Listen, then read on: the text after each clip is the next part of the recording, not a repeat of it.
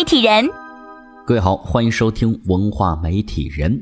时隔九年，被烂尾的木乃伊系列又重生了。五十多岁的阿汤哥亲自上阵，又收割了不少票房。新木乃伊的英文名仍然是 The Mummy，只不过这一次他回归目的不再单纯。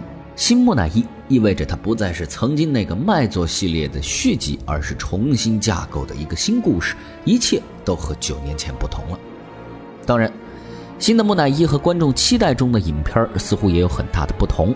网友评论说，这基本就是丧尸片、怪兽片、恐怖片、科幻片、灾难片杂糅在一块儿的一锅乱炖。影片的视效呢还是不错的，只不过大场面不算多，即便有阿汤哥坐镇，也让人觉得值不回票价。观众还发现，可能是一心想要为系列之后的影片做铺垫，影片里面强行安插了 N 多细节，时刻提醒你这是一个庞大的宇宙，这部只是个小小的开头，后面还会有很多电影。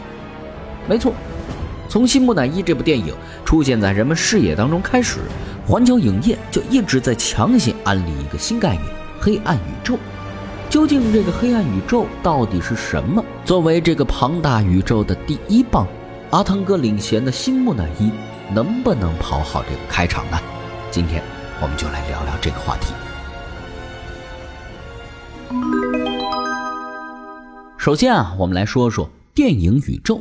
曾几何时，我们还习惯于《零零七》《星球大战》这样风靡几十年的系列电影，而随着漫威宇宙的成功，电影宇宙的概念已经开始取代系列电影，成为好莱坞六大电影公司新的探索方向。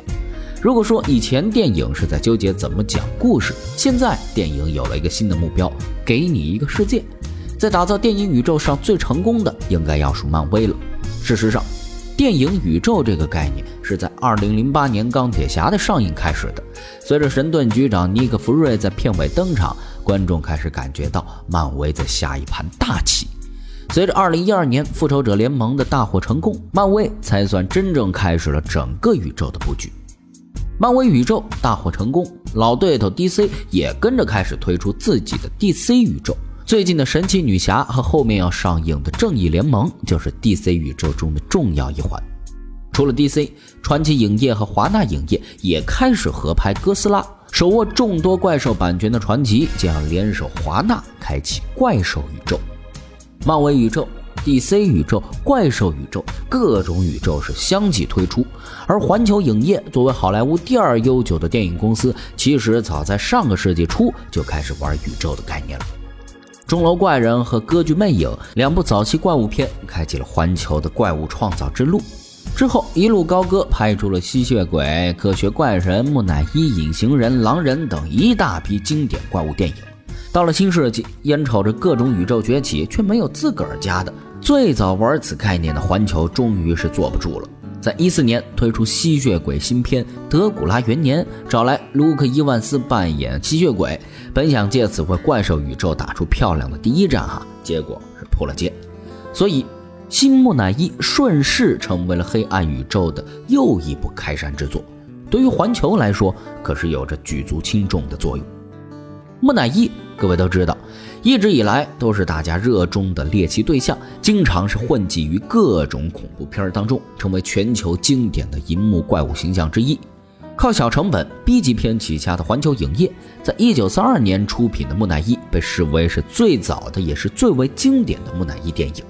当时刚刚进入有声片时代，对观众来说是一种全新的观影体验。木乃伊也成为了当时大火的银幕恐怖形象。接着，在四十年代。环球相继推出了《木乃伊之手》《木乃伊之墓》等多个木乃伊电影，但大部分都反响平平。真正让这个系列再次回归大众视线的是一九九九年上映的《木乃伊》。看过这部电影的小伙伴都知道，特效十足，又很好的融入了冒险和喜剧元素，很快就收割了大票粉丝。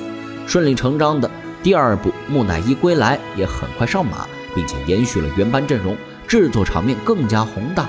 特效技术也更加先进，不过很可惜的是，两千零八年上映的第三部《木乃伊：龙帝之墓》并没有延续前两部的固有风格，而是套入了更多东方元素。